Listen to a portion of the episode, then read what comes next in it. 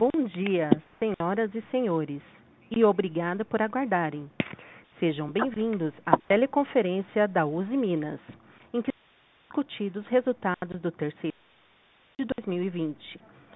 Todos os participantes estão conectados apenas como ouvintes, e mais tarde será aberta a sessão de perguntas e respostas, quando serão dadas instruções para a participação.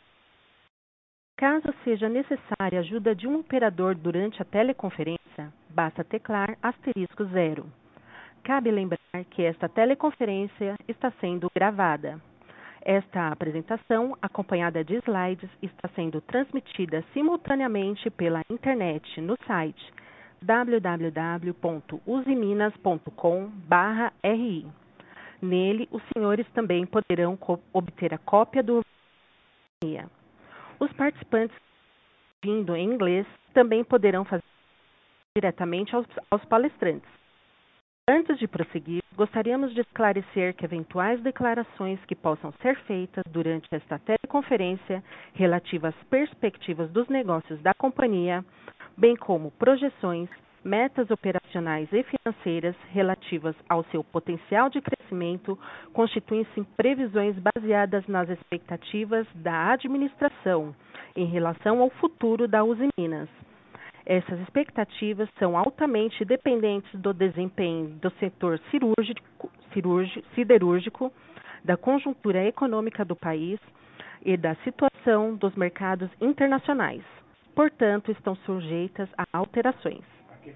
Conosco hoje se encontra a direção executiva da Uzi Minas, os senhores Sérgio Leite, presidente, Alberto Ono, vice-presidente de Finanças e Relações com Investidores, Américo Ferreira, vice-presidente industrial, Yoshiaki Shimada, vice-presidente de Planejamento Corporativo, Correi Kimura, vice-presidente de Tecnologia e Qualidade, Miguel Holmes, vice-presidente comercial, Carlos Rezônico, diretor executivo da Mineração e Minas, Ascano Merrig, diretor executivo de Soluções e Minas, Fernando Mazzoni, gerente de Minas Mecânica, Bruno Paulino, diretor jurídico, Julio Arroio, diretor de Controladoria, e Leonardo Caram, gerente geral de Relações com Investidores. Inicialmente, senhor Sérgio Leite fará algumas considerações. Em seguida, Alberto Ono apresentará os resultados do terceiro trimestre de 2020. Depois, os executivos estarão à disposição para responderem às questões formuladas. Agora, eu passo a palavra ao senhor Sérgio Leite. Muito obrigado. Bom dia a cada um de vocês.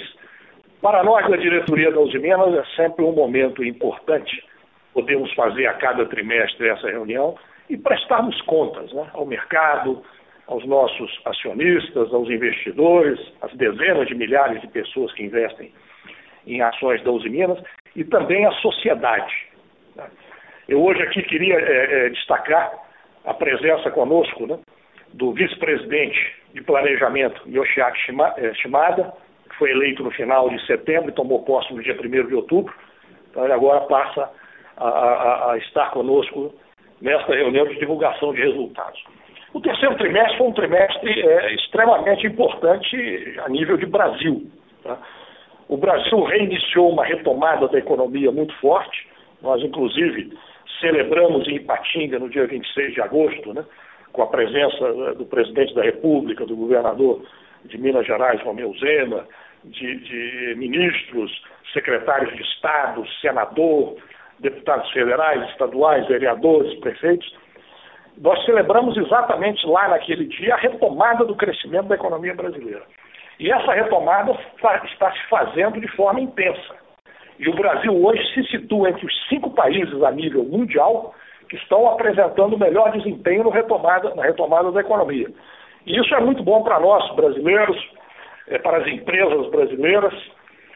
E nós, na Usiminas, no terceiro trimestre, e nós vamos apresentar é, mais à frente os resultados específicos, nós também é, realizamos um grande trabalho no campo daquilo que é a nossa prioridade no momento atual, que é a sustentabilidade. A sustentabilidade em seus três pilares, no pilar econômico, no pilar social, no pilar ambiental. Essa é a nossa prioridade.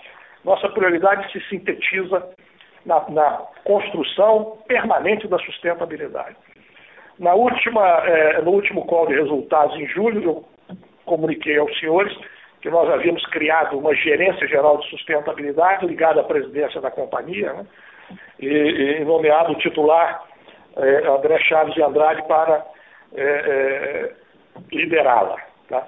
Em seguida, nós criamos, no, no, agora já no terceiro trimestre, o nosso comitê de sustentabilidade. E esse comitê de sustentabilidade, ele tem a, a presença de toda a diretoria da Uzi Minas. E nós já estamos trabalhando intensamente no campo da sustentabilidade, no campo aí do, dos pilares do ISD. Enfim, estamos desenvolvendo cada vez mais um trabalho nessa linha. Destaque também no terceiro trimestre foi o nosso projeto de diversidade e inclusão. Esse projeto nós estamos trabalhando nele desde o ano passado. Né? É, começamos a discutir em 2018, ano passado é, lançamos. Temos também um comitê de diversidade e inclusão na Uzi Minas, né? E estamos trabalhando fortemente nos cinco é, pilares desse programa de diversidade e inclusão, que são equidade de gênero, raça e etnia, gerações, LGBTI+, pessoas com deficiência. Né?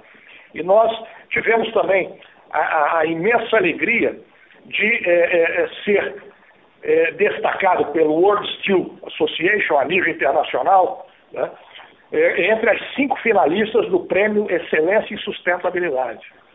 E o projeto nosso que participou dessa premiação foi exatamente o Programa de Diversidade e Inclusão, onde nós estamos trabalhando efetivamente e onde nós temos um bom resultado a apresentar aos senhores, que é o seguinte: nós, em função da, da, da, das características do nosso negócio, estamos trabalhando para mudar intensamente, nós tínhamos em março de 2019, considerando gerentes, gerentes gerais e, e diretoria, ou seja, o nosso corpo executivo, a participação de 5,5% de mulheres.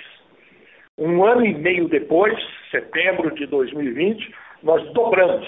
Temos hoje mais de 11% de mulheres. E estamos trabalhando para cada vez mais aumentarmos esse número, atingirmos 15%, 20%. E fica aqui o meu convite para as mulheres, venham trabalhar na Uzi Minas. Nós estamos de braços abertos para receber vocês. Tá? Nós estamos também né, apresentando hoje um conjunto de resultados muito importantes, resultados é, significativos que é fruto do trabalho da nossa é, equipe Uzi Minas. Né? O nosso EBITDA, né, que vamos detalhar em seguida, né, de 826 milhões, é o segundo melhor nos últimos 10 anos em termos de resultado trimestral da companhia. E destacando que o melhor, que foi no quarto trimestre de 2018, ele é apenas 4 milhões acima. Hoje nós estamos apresentando aos senhores 826, no quarto trimestre de 2018 foi 830. Então é basicamente o mesmo resultado. Né? A nossa posição de caixa consolidado, né, de superior a 3,7 bilhões de reais, é o melhor caixa consolidado dos últimos é, sete anos. E se nós olharmos o caixa da controladora, da Uzi Minas, de mais de 2,1 bilhões de reais, é o melhor em 9, 10 anos da companhia. Né?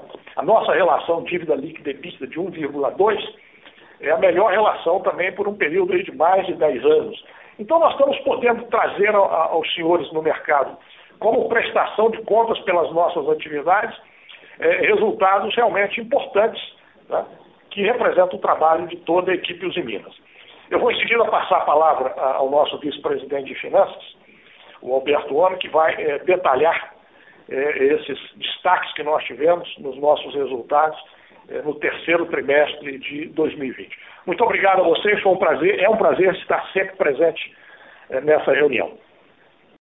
É, bom dia a todos, então aqui é, agradecendo as palavras do Sérgio, então vamos passar então pela apresentação né, do, do webcast é, já no primeiro slide, né, então é, os destaques aí, é, os principais números da, é, da empresa. Temos primeiro, então, é, uma recuperação bastante forte né, da, dos volumes é, de vendas né, de aço, né, 54% no total, com destaque né, no, nas vendas do mercado interno. Então, uma recuperação é, quase, quase 60%. Né? Então, aqui, assim como a gente já tinha comentado, né, no, no final, é, aliás, na nossa divulgação no, no, segundo trimestre, né, que aconteceu no final de julho, né, percebíamos já uma recuperação né, é, da demanda do mercado interno e aqui é, nos números do terceiro TRI isso fica bem claro. É, passando para as vendas de minério de ferro, temos aqui então também é, uma recuperação, né, aqui é, de 21% nos volumes totais. Isso é, é, ocorre porque, como a gente já explicou, né, no segundo trimestre tivemos aí a parada de algumas é, plantas né, de beneficiamento para manutenção e agora no terceiro tri né, foi um, um, um, trimestre normal, como a gente já, já tinha comentado, né, então a expectativa aqui era de ser um trimestre com volumes mais próximos aí de 2,2, 2,3 milhões. É, passando para o EBITDA, então, é, como já salientado pelo Sérgio, né, um EBITDA de 826 é, é, milhões de reais, uma margem de 19%, uma recuperação aí bastante expressiva em relação ao segundo trimestre. Né? Aqui, é, depois a gente vai entrar em um pouco mais de detalhes, né? bastante ajudado né? pela, pela, é, pelo ambiente bastante favorável é, no minério de ferro, né? na, na, na questão tanto de, é, do preço, né? quanto né? aí também é, para as exportações do câmbio, mas é, também com outro diferencial que é da recuperação da siderurgia, que a gente vai ver também daqui, daqui a pouco. Falando é, do lucro líquido, né, então aqui nesse trimestre, apesar de nós termos tido ainda uma desvalorização cambial, né, é, que nos afetou aí em, em, mais de 100 milhões de reais, é, em termos né, do, das despesas financeiras, ainda tivemos então um lucro de quase 200 milhões de reais, uma boa recuperação, mostrando aí que os números né, de receita e também do EBITDA refletem aqui já no nosso resultado do bottom line. Passando para o próximo slide. Temos aqui, então, né, é, os, detalhes né, dos últimos trimestres em relação ao EBITDA, e como salientado pelo Sérgio, então foi o segundo maior EBITDA em 10 anos, né, e se a gente considerar, né, ou deixar de considerar os efeitos não recorrentes, então temos aí o melhor em 10 anos, né, esse é o ponto, tá? É, aqui, né, como efeito não recorrente nesse trimestre, é apenas um pequeno, que é, é, é um é, é, um ganho né, que nós tivemos né, de um, um reconhecimento né, é, de uma parcela do Reintegra para vendas é, na Zona Franca de Manaus, tá? então que pode ser tratado né, como exportação, então aqui tendo benefício. Tá? E esse é um, não recorrente porque é uma causa já de, de, um, de um valor acumulado aí de vários anos. Okay? É, passando para o próximo slide, então na siderurgia, aqui, né, é, então gostaria de ressaltar é, principalmente é, a recuperação né, que tivemos aqui, né, tivemos no trimestre anterior né, um EBITDA negativo em, é, em 100 milhões de reais e aqui agora né, um positivo de 157 com um, um, um é, extraordinário, já comentado, é, pequeno, de 13 milhões só. Então aqui, embora a margem ainda esteja né, aquém do que a gente observou nos trimestres anteriores, seja, é, excluindo o segundo TRI, já mostra aí pelo menos uma boa recuperação. Tá? E aqui vale destacar também, né, então, já falamos do, é, do volume de vendas de aço, mas também tivemos aqui né, na produção também, tanto de aço bruto quanto laminado, né, uma boa recuperação, em termos de aço bruto 31% no trimestre e de laminado de 18%. Então isso tudo favorecendo aqui é, os números da siderurgia. Passando é, para a mineração, então aqui é, o, o EBITDA de 644 milhões é recorde histórico na mineração, né? já, já tinha sido no segundo trimestre e agora aqui uma superação, né? um aumento de quase 70% já. Então, é uma margem também recorde de 58%, quase 58%. Né? E isso aqui muito então, é, favorecido, por um lado, em comparação com o trimestre anterior, com o volume, né? é uma, uma normalização dos volumes de produção e venda, e também é, como já destacado, né, um, preço médio né, no trimestre é, bastante favorável e também é, um, uma ajuda do câmbio. Okay? Passando para o próximo slide, é, outro destaque aqui, um EBITDA da Record também outra unidade nossa, né, as soluções do Minas, né, onde tivemos aí 61 milhões de reais, né, aqui é, podemos observar que isso aqui é o, é, é o dobro né, é, da média trimestral dos outros é, dos últimos trimestres, excluindo aqui o, o segundo trimestre de 2020. É, né? E isso reflete né, é, é, um, uma boa recuperação em termos de volumes, né, em relação ao segundo trimestre, de mais de, de 90%, de receita de mais de 110%, né? Isso porque tivemos aí uma recuperação bastante forte em volumes, né? É, né durante essa, esse período. Tá? Passando é, para o próximo slide, é, comentário aqui em relação à nossa unidade de bens de capital em Minas Mecânica, né? A, a reestruturação é, do, da empresa continua, né? As atividades de reestruturação ainda continuam, devem continuar, né? Sendo afetados, os resultados da empresa devem continuar sendo afetados pela reestruturação é, até é, ainda durante o quarto trimestre, tá? Então, ainda aqui mostrando esses efeitos que nos levaram a essa reestruturação. Passando para o próximo slide que é, dos outros números aqui. Então, primeiro, o capital de giro, tivemos uma redução é, bastante significativa, né, é, de 26%. Aqui, é, além, depois que eu vou mostrar nos próximos slides, de um efeito né, em relação à parte de, de estoques, né, que foi relevante nesse trimestre, também tivemos aqui o recebimento, né, finalmente, do valor incontroverso na, na nossa causa da usina de Cubatão, da Eletrobras. Então, aqui né, a gente passou então a 312 milhões, né, deixaram de ser, então, nos recebíveis de curto prazo. Então, isso também ajudou nessa diferença de um bilhão de reais. Okay? Passando para o próximo slide. É, aqui então falando um pouco né, da questão dos estoques, então os nossos estoques de aço, né, em termos de tonelagem, reduziram em 8%, tá? então isso ajudou na questão do capital de giro. É, hoje os estoques então, é, no fechamento do trimestre, torno de 555 mil toneladas, mas quando a gente olha em termos de número de dias, a gente está voltando para uma normalidade, né? Um dia de estoque aqui de 55 dias, muito parecido com o último trimestre é, que não foi afetado, é, tão, tão afetado pela, pela, pela crise, né, de, é, o primeiro trimestre de 2020, que tinha 56 dias. Então aqui voltamos aí, é, em termos de estoque, né, a um nível pré-crise. É, passando para o próximo slide, é, aqui nossa, como já nessa unidade tudo certo, né, nosso primeiro destaque aqui é a nossa posição de caixa, mais de 3,7 bilhões de reais, é a melhor caixa nos últimos sete anos. Né? A última vez que tivemos um nível parecido foi é, no terceiro TRI de 2013. Okay? E também, é, aqui, é, embora tivemos essa variação cambial, né, numa questão de juros acolados, a dívida é, total se ficou é, basicamente no mesmo nível, mas com uma alavancagem, né, devido tanto a essa reposição de caixa né, quanto a, ao EBITDA, agora é de 1,2 vezes é, dívida é, líquida EBITDA. Essa, essa alavancagem é a menor é, desde o segundo trimestre de 2009. Então, é, como o Sérgio comentou, já é, mais de 10 anos né, que nós não tínhamos é, esse nível de é, alavancagem. Passando para o próximo slide. Falando um pouco do CAPEX. CAPEX é, estável, né, então a gente é, mantém o nosso guidance, né, é, mostrando aqui então que a expectativa é efetivamente ter um nível aí em torno de 800 milhões de reais. Passando para o último slide da apresentação, né, aqui a gente está adicionando, né, como o Sérgio colocou, a gente é, criou a área de, de, sustentabilidade e agora a gente vai começar né, também, é, durante as nossas é, divulgações de resultados, a reportar um pouco né, do que estamos fazendo. Tá?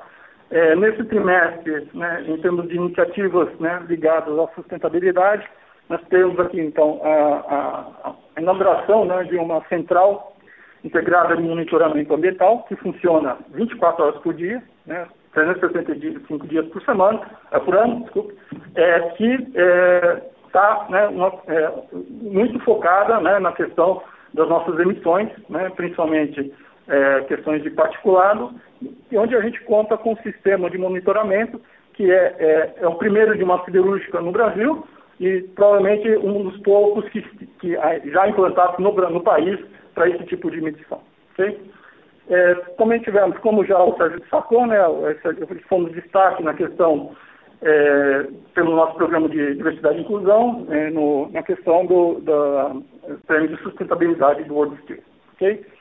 É, fomos também né, uma das 100 maiores é, é, empresas inovadoras, em termos né, pela é, é, Startups.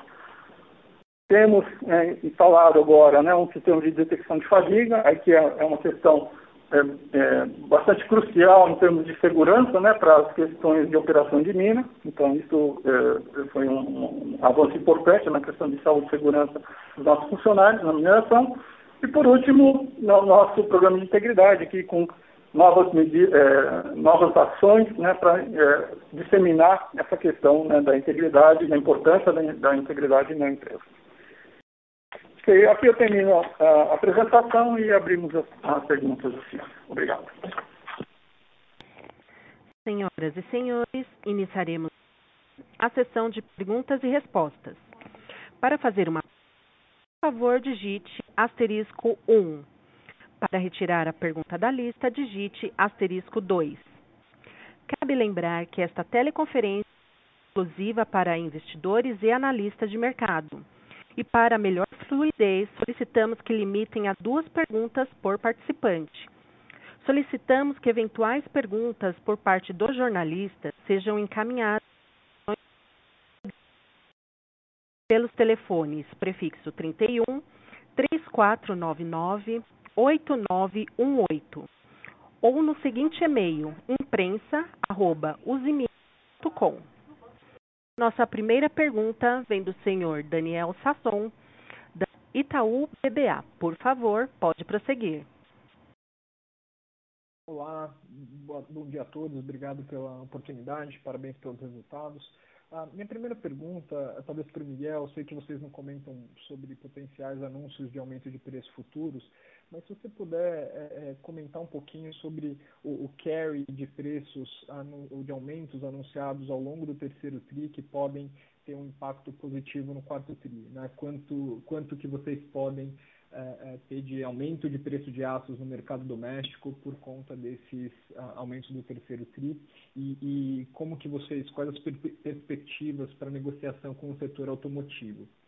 É, e minha segunda pergunta em relação à, à, oferta e demanda, né? a gente tem visto alguns altos fornos voltando a produção aí ao longo do segundo semestre? Vocês têm algum planejamento para religar o, o Alto Forno 2? Vocês acham que a competição pode aumentar no segundo semestre com, com, com a, essa volta de capacidade no mercado? Quando que vocês acham que a gente pode ver um mercado mais equilibrado?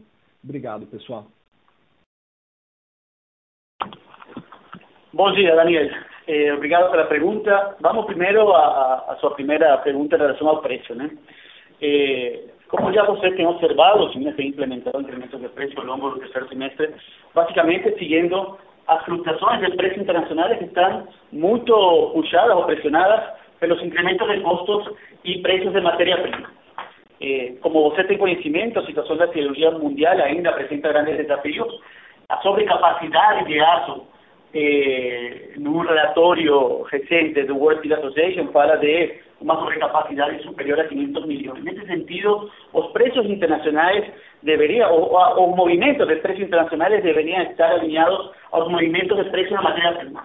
O que tem acontecido ao longo do ano é um forte incremento desses preços de matéria-prima, quando a gente olha o preço mineiro, incremento acima de 30%, carvão com uma leve, leve baixa, mas também, eh, no caso de Brasil, o a desvalorização da moeda, acompanhando esse incremento de preço de matéria-prima, tem impactado fortemente os custos.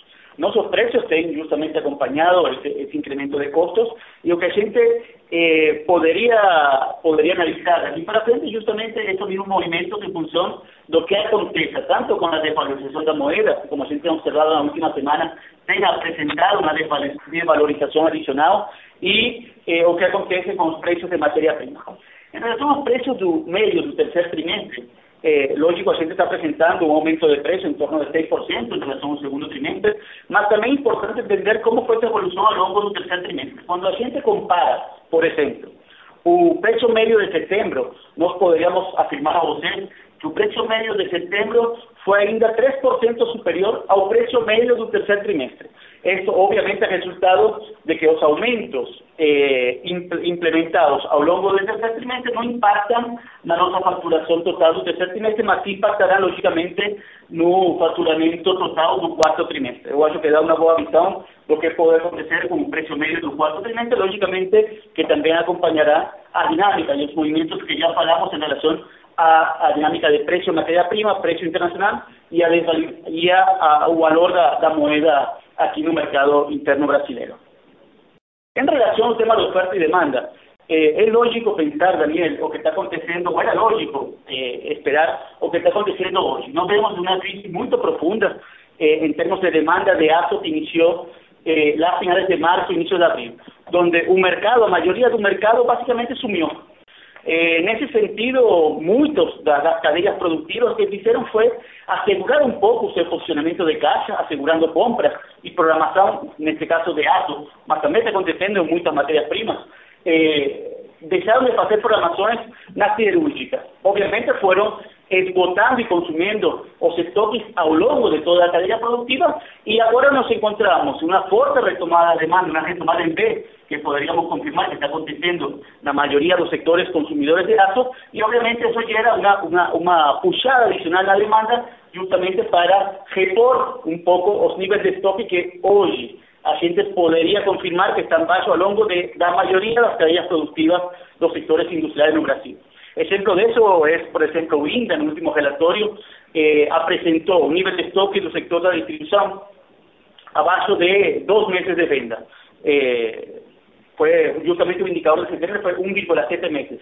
Es un sexto mes consecutivo de base en el nivel de estoque no setor de distribución y eso obviamente, eh, geraria o, o, impacto en una eh, un, un apetite para esa recuperación de stock y a lo largo de los próximos meses. Eh, cuando você olha também os últimos relatórios do Instituto Aço Brasil, eh, você pode olhar claramente como a oferta e, a, e a, a, o religamento e o maior nível de produção da siderúrgica tem acompanhado justamente essa retomada da atividade. Então, eh, a normalização dos estoques, eu acredito, vai acontecer eh, o, o, a rapidez ou a velocidade dessa recomposição, obviamente, ainda eh, não é difícil medir ou, ou confirmar quando poderia acontecer, mas a gente acredita que poderia acontecer nos próximos três, quatro meses. Excelente, obrigado. Nossa próxima pergunta será em inglês do senhor Carlos de Alba, da Morgan Stanley. Por favor, pode prosseguir. Great. Thank you very much. Good morning, everyone. Uh, so just uh, could you comment as to uh, what are your plans to restart Blast Furnace 2 at, at Ipatinga? Um, second, just discussing on, inventories, a couple of things. The 55 days level that, you achieved in the third quarter, is that in relation to your production, uh, still demand, or it is just in terms of uh, revenues, uh, inventories over revenues? If you could clarify that. And then, just going forward, how I think you might have said just this, but do you expect the inventory levels in the supply chain, at least in the distribution channel, to normalize in the next few months? Is that what you said? And if not, uh, when do you expect um, to see that normalization? And then finally, if I may ask about CapEx expectations for 2021 and maybe cost expectations for the fourth quarter. Thank you very much.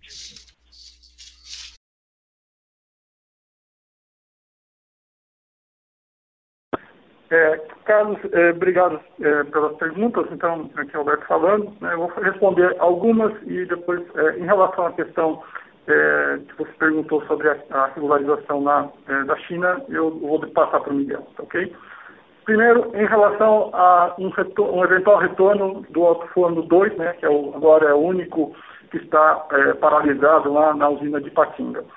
Hoje ainda a gente não tem uma certeza suficiente para é, é, definir por uma, um retorno desse equipamento. Tá? É, a gente está vendo né, é uma recuperação da demanda, é, como o Miguel colocou, né, existe hoje né, uma tendência ainda de repor, né, de restocagem né, ao longo da cadeia, mas essa tendência né, ela tem prazo. Né? A questão é o que, que como é que vai ser o novo normal em termos de demanda após essa recuperação é, dos estoques. Né? É, durante esse período, né, o, a, a, nossa é, opção está sendo é, utilizar a nossa capacidade né, de é, adaptação, né, de ajuste à demanda do mercado através é, da compra de placa e laminação na usina de Cubatão. Lá a gente tem muita flexibilidade, né, é, um, e isso ajuda bastante é, nesses momentos né, onde você tem é, uma demanda que a gente ainda não tem certeza até onde vai. Né. É, esse, esse é, acho que, o ponto principal para ainda a gente não ter uma clareza em relação a quando vamos, vamos poder retornar com esse alto forno, ok? É, em relação a essa pergunta sobre é, os, os 55 dias, né? É, 50, é, aquilo ali é 55 dias né, de venda. Tá? Então, os, é, é, o, o volume de aço que está nos estoques corresponde a 55 dias de venda. Essa é a posição, é, lógico, do trimestre, tá ok? Então, é, só para esclarecer, tá? Então, é, de venda, tá? de vendas físicas, volumes, tá? É, é, acho que tinha mais algum. É, acho que é isso agora. O, Carlos, em relação ao tema da China, eh, eu acho que a China, como todos estamos observando, tem apresentado uma recuperação bem além do resto do mundo. China vai apresentar, é o único país que vai apresentar este ano o crescimento econômico, mas também um crescimento no consumo e na produção de aço. Então, essa puxada na demanda chinesa está fazendo muita pressão nos commodities como um todo, particularmente no preço mineiro de ferro. Com a volta, no mundo todo existia, no mercado existia uma incerteza o que ia acontecer com a volta da China do grande feriadão que aconteceu há 30 dias atrás.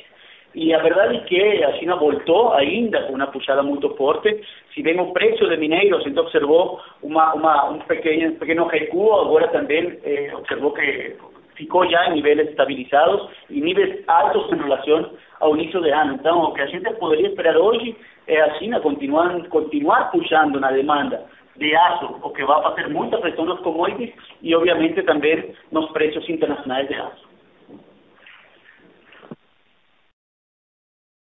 Só, não, é, é, última pergunta só de CAPEX, né? Acho que lembrei agora. É, em relação à CAPEX, o guidance para 2020 é 800 milhões, conforme a gente já informado, né, e para o ano que vem, né, conforme também já é, informado, é, é de um bilhão de reais. Ok?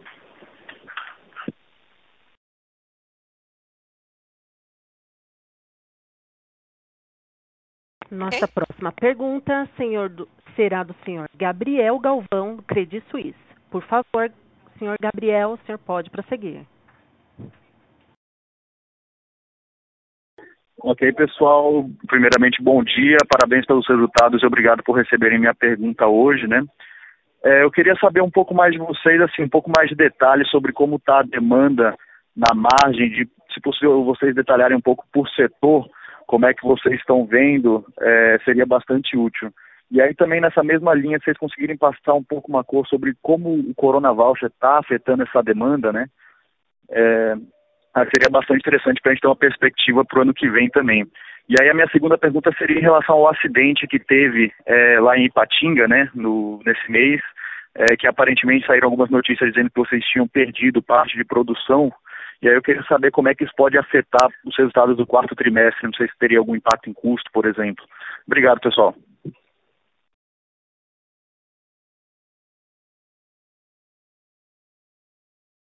Bom dia, Gabriel. Em relação à, demanda por sectores, a gente poderia classificar a nossa atividade em quatro grandes sectores. O setor automotivo, bens de capital, construção e infraestrutura e o setor da indústria fora do setor automotivo. O setor automotivo é que o setor que vem apresentando uma retomada um pouco mais devagar. Você tem um pouco as estadísticas do setor. No último relatório da Anfavea, a gente observa, por um lado, como setembro foi o melhor mês do ano em de venda y de producción, a gente llega que eh, esta, esos números ainda, ese crecimiento podría seguir acontecendo hasta el final del año, aunque a, a previsão de fechamento da Anfávia de produção 2020 contra 2019 apresenta uma queda de 35% em relação ao ano passado. Os números preliminares de outubro, em termos de emplacamento, que algumas consultoras publicam, eh, mostram que a recuperação em termos de venda continua em relação de setembro. Então, a gente poderia esperar que o mês de outubro seria o melhor mês do ano em relação à venda. Obviamente, com um nível de estoque de carros na plaza muito baixo, no final de setembro estava em 20 dias, bem aquém do nível de estoque dos últimos anos, a produção deveria seguir eh, muito rapidamente essa melhora contínua nas vendas. Então, fora do setor automotivo, que eu falaria, poderíamos dizer que é o setor de menor recuperação em, eh, que estamos observando no mercado, o setor da indústria e de construção de infraestrutura são destaques na retomada de consumo de aço no Brasil. Obviamente, construção de infraestrutura tem tanto, tanto construção leve, como também estamos observando a retomada de investimentos, eh, por exemplo, no setor de mineração. Eh, eso puxa un pouco a demanda de produtos para infraestructura leve. Por outro lado, a indústria e todos os negócios, os sectores eh, industriais relacionados ao setor agronegócio están, están sendo destaque em termos de atividade econômica. A gente poderia eh, pensar que esa, ese nivel de actividades se manter y esa recuperación se manter a lo largo de los próximos meses. Lógicamente, un nivel fraco de estoque que estamos observando en absolutamente todas las cadenas productivas va de alguna forma eh, impulsar ainda más a demanda por aço nos próximos, nos próximos meses. Gabriel, em relação a essa, a essa pergunta sobre o, o, a questão do, do alto forno, né? tivemos então, é, a gente é, gosta de lembrar que não, é, não foi um acidente, foi um incidente operacional, ok? É, que é, teve né, alguma perda de produção é, durante um período, tá? Mas é, hoje, né, a nossa visão, como já divulgado até no comunicado do mercado, não, não tem efeito tanto para atendimento ao cliente, né, em termos tanto é, em termos de prazo ou de volume, tá? É, e é, isso está sendo compensado, né? Essa, essa perda está sendo compensada aí com um aumento do, da compra de placas. Lógico, é, essas placas elas custam um pouco mais do que a, a nossa produção interna, mas eu diria que é, elas não vão ser, é, esse efeito não é tão significativo, embora, né? Aí emendando um pouco a pergunta anterior, né? Essa questão da modulação da produção, a gente vai ter uma compra de placas maior durante esse trimestre, tá? exatamente porque nós estamos é, aproveitando nossa capacidade, né, nossa flexibilidade de laminação em cubatão. Tá? Então, é, eu diria que assim, no, no, geral, no quarto trimestre, nós vamos ter né, um volume, é, né, tudo, tudo indica, né, um volume, uma, uma parcela maior do volume de produção e vendas é, é, que vão ser geradas por compras de placas, porque nós estaremos né, aproveitando nossa flexibilidade maior em incubação. Tá? Esse é o que eu poderia informar para vocês. O Gabriel, em relação ao Corona Voucher, que você também falou e eu esqueci de, responder, é, certamente o auxílio emergencial tem impactado eh, na, na, dinâmica do, do, varejo no mercado brasileiro, né? mas eh, obviamente impulsando um maior consumo de móveis de linha branca, de utilidades domésticas, que ayudó en esa retomada en vez que estamos observando, que observamos ao longo dos últimos meses. Agora, o que a gente está acreditando é uma substituição desse desse crédito emergencial, desse auxílio emergencial por uma retomada do mercado do mercado de trabalho.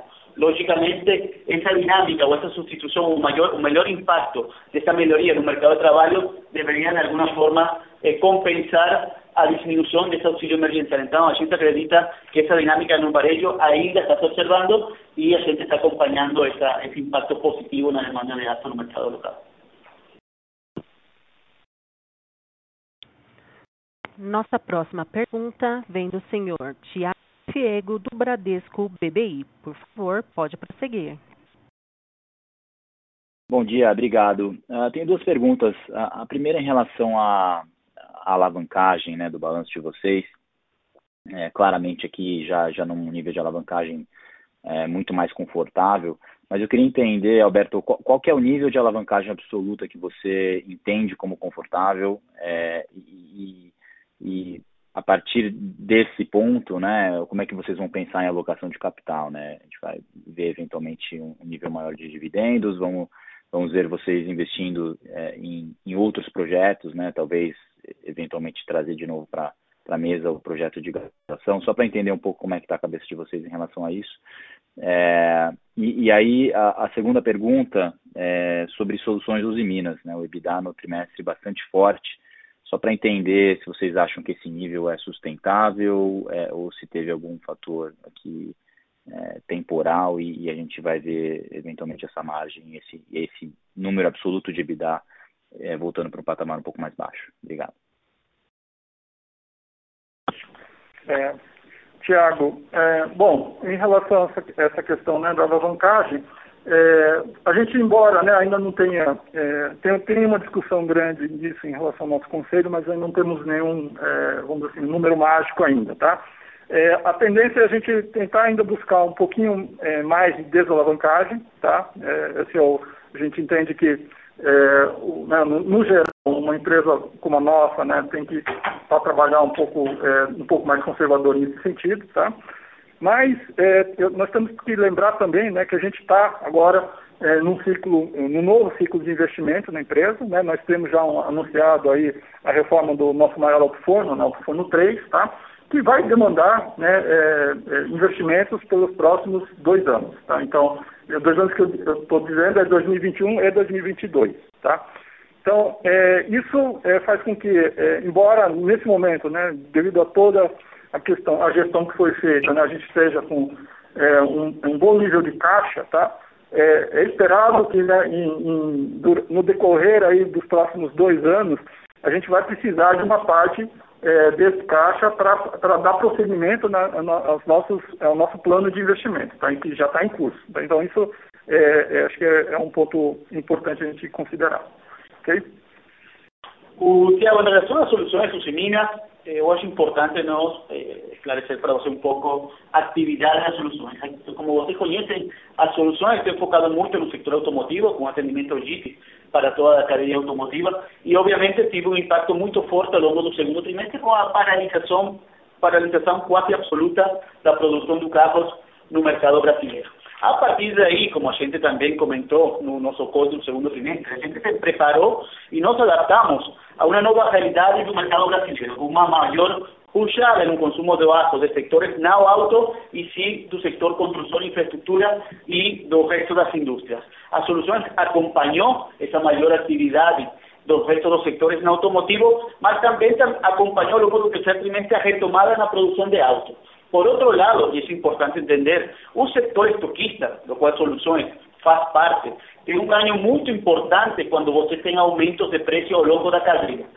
Por quê? Porque justamente os seus estoques se revalorizam com cada ajuste, ajuste de preço no mercado. Então, esse impacto que a gente poderia falar que é pontual, obviamente vai acontecer a cada vez que o mercado apresentar ajustes de preço de aço em termos gerais no mercado.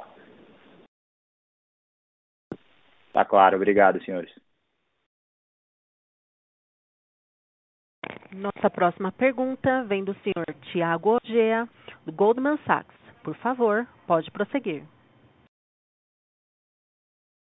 Obrigado, bom dia a todos, é, obrigado pelas perguntas. Eu tenho é, duas perguntas relacionadas à parte de aço, né? Acho que a parte de mineração tem sido super forte, é, obviamente é, os preços internacionais têm ajudado, mas acho que a grande melhora talvez possa vir da, da parte de aço, de siderurgia.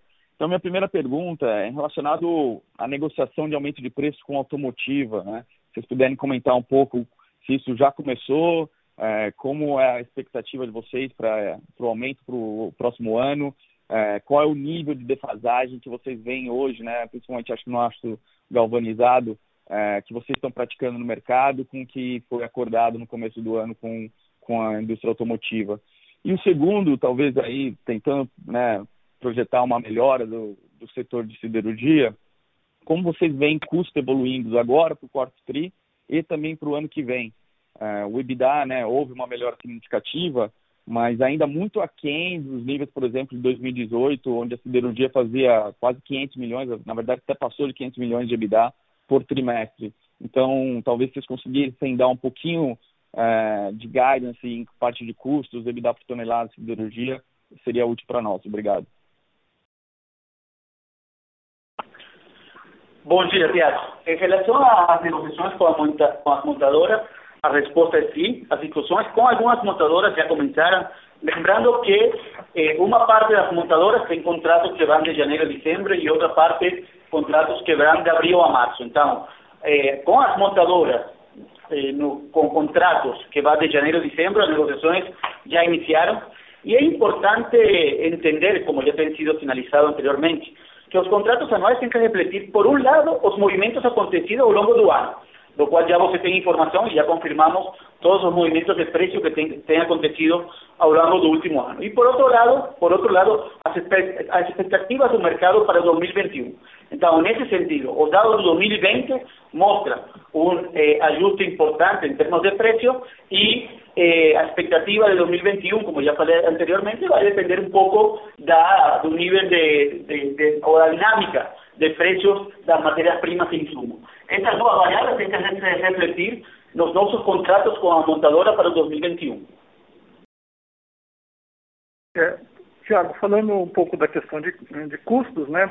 É, o que a gente pode, é, a, gente, a gente não dá guidance em relação a EBITDA por nada, mas em relação ao custo do quarto TRI, né, já emendando né, com, a, é, com, as perguntas anteriores aí, nós devemos ter um split de utilização de placa comprada no quarto TRI maior do que a gente observou agora do, no terceiro. Tá? Então, isso é, vai estar, tá, é, vamos dizer assim, é, onerando um pouco mais o nosso custo de produção né, e, consequentemente, do CPV, por causa é, da utilização de placas compradas. Tá? É, é lógico que, é, no, no, global, é, a, a, rentabilidade né, da, da, da, operação é sempre considerada, então é, vão ser, eu diria, um resultado global é rentável, mas quando você olha o custo, vai ter aí um, é, por tonelada, vai ter é, um acréscimo aí esperado, tá? Só voltando, a, talvez, a parte do aumento para automotiva, é, eu sei que tem a questão na, na matéria-prima, mas vocês estão imaginando que hoje a defasagem é quanto? Né? Se especula no mercado que hoje teria uma defasagem de casa de 35%, 40%. É essa magnitude que vocês estão vendo? Obrigado. Pois é, a defasagem, a defasagem que você fala tem sido justamente os movimentos que a gente fez ao longo do resto dos sectores que não têm contratos anuais. Chama-se distribuição, chama-se contratos trimestrais ou semestrais, e são os movimentos que a gente fez ao longo dos últimos três meses. Hoje, também é importante ressaltar que a nossa a paridade dos preços do mercado interno ainda está em torno de 4 ou 5% abaixo dos preços internacionais. Obviamente, como ya falamos también, unos objetivos en términos de salud y financiera para, para, y de resultado económico para, para un sector y para nuestra empresa es una paridad en torno de 7 a 8% positivo. Tá ótimo, obrigado. Nossa próxima pergunta vem do senhor Rafael Barcelos, do Santander. Por favor, pode prosseguir. Bom, bom, dia a todos, obrigado por pegar minha pergunta. Minhas principais perguntas foram respondidas, mas acho que eu tenho duas aqui ainda. É, uma pergunta rápida sobre os, os, valores a receber da Petrobras. Vocês poderiam é, é, é, só relembrar quanto vocês ainda estão pleiteando? Se tem algum prazo aí para essa decisão judicial ou quando vocês esperam é, ter aí uma, uma decisão nessa questão? E, e, a segunda seria na parte de minério, o que, que, a gente pode esperar aí de nível de produção agora no, no, no quarto trimestre? Obrigado. É, Rafael, é, obrigado pelas perguntas. É, em relação à questão da Eletrobras, né, nós temos ainda aí é, do valor controverso, né, do valor que está em disputa, né, é, é, algo em torno de 1,2 bilhões de reais, tá, dividido entre 500, é, mais ou menos 560 milhões da causa de Cubatão e 700 milhões da causa de Ipatinga, tá? É, é, lógico que aí, é, quanto à expectativa é difícil de dizer, porque esse é um valor mais complexo, vamos dizer assim. Né? O, o que a gente já recebeu, que é o, valor incontroverso, é porque já a própria Eletrobras tinha reconhecido que era devido. Então, era, foi, foi mais rápido. Tá? Essa parte controversa, essa aí a gente é, acredita que vai, vai levar é, um, pouco mais de tempo. Não, não tem uma perspectiva no curto prazo, não. Tá? Bom dia, Rafael. Em relação a gente não pode falar sobre eh, o futuro, eh, especialmente porque o orçamento do ano que vem, eh, inclusive, não foi aprovado. Mas, por enquanto, vamos manter o patamar produtivo atual. É a única informação que podemos dar neste momento.